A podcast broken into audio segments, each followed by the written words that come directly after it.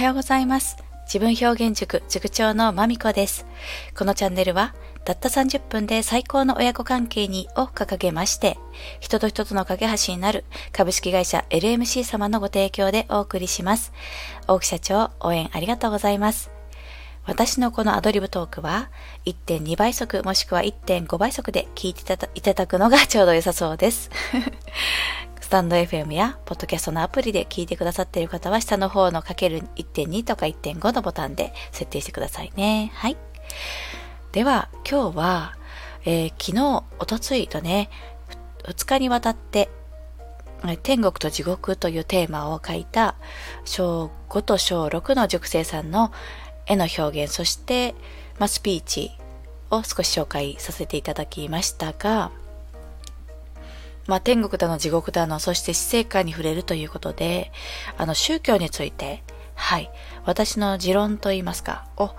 紹介しようかなと思います。はい。で、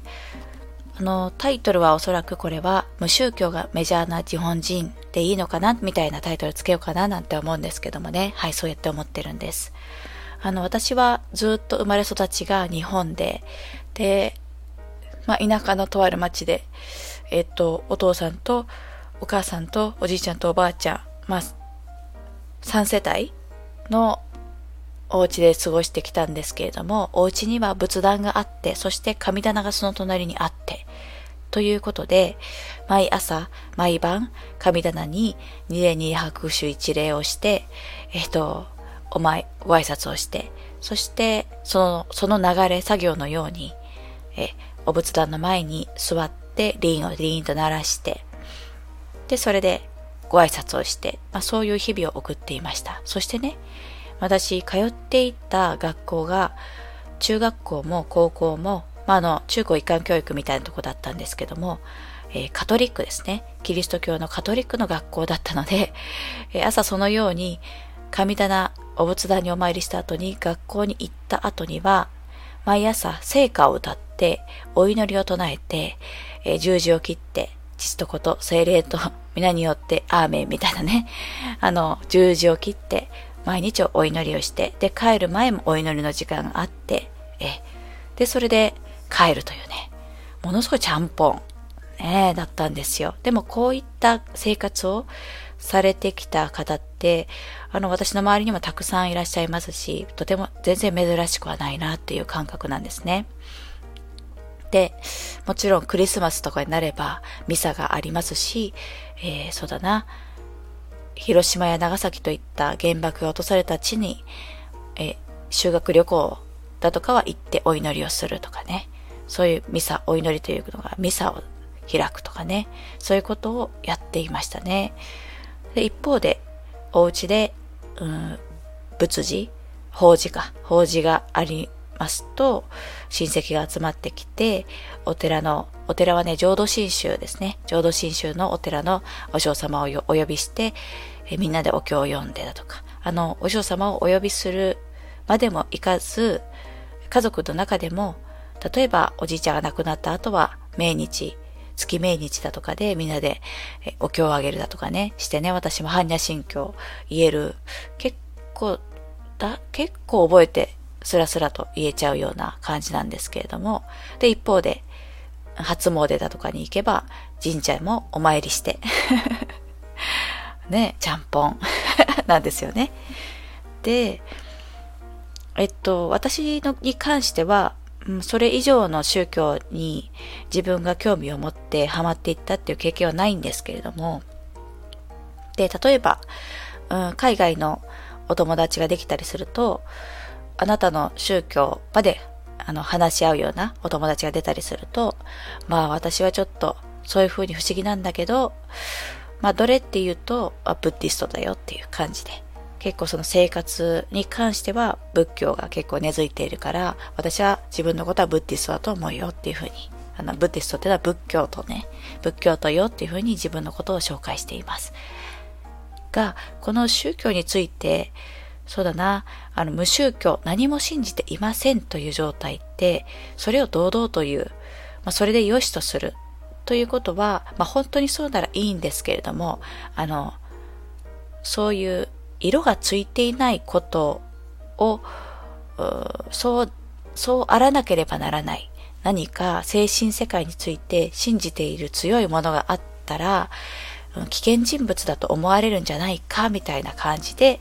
えー、私は無宗教ですっていうのを、まあ、すごく頑張って言ってる日本人って結構いると思うんですね。はい。私もね、あの、まあ、育てられた実家の親にはね、人に宗教のことを聞かれたら無宗教だと答えなさいだとか、宗教に関してはとってもネガティブな、うん、自分で言ってはいけない。宗教のことは絶対に人に話してはいけない。なぜかというと、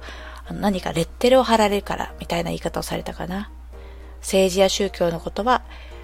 えー、人前で話してはいけない。そういうふうに育ったものですから、その時もなんでだろうなとは思ったんですけれども、まあ特に、そっか、そうしないと生きづらいんだな。まあそれだったらそうしようかな、みたいな感じで、処世術のような感じでね、受け取って、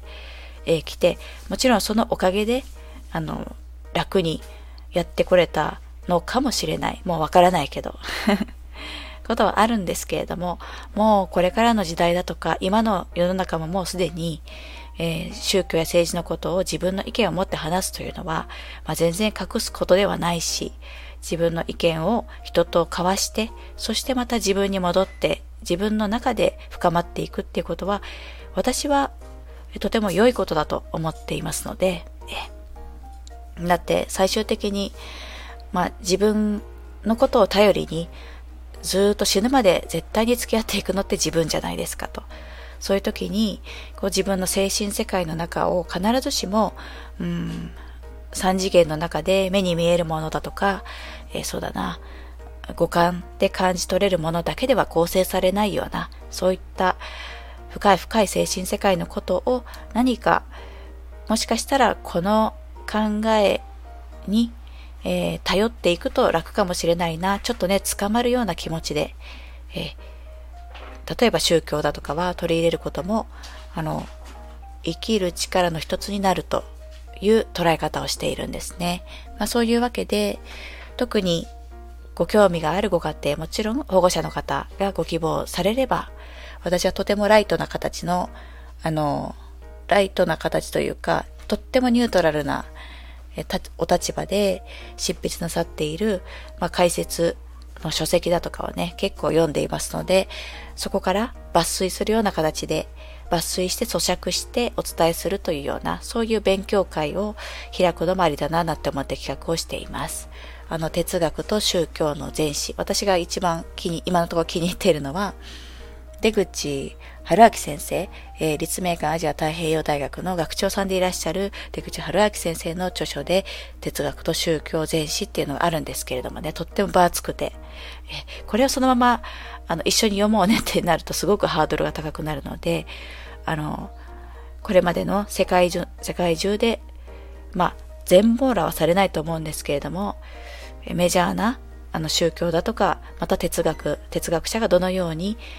物事を捉えてきたか、なぜ人が生きるのかっていうのをどのように答えを出してきたか、そんなような歴史を少しずつご紹介していくっていう、そういうことも今後やっていきたいななんて思っています。はい。宗教との付き合い方、精神世界の理解の仕方とか頼り方について、えー、もしよかったら、あなたやそのお子様との関係の中でどのように工夫されているか、そんなこともちょっとコメントなどで教えていただけると嬉しいです。はい。では、今日はこの辺で私の意見のお話をしましたね。はい。またお耳にかかるまでお元気でお過ごしくださいね。ありがとうございました。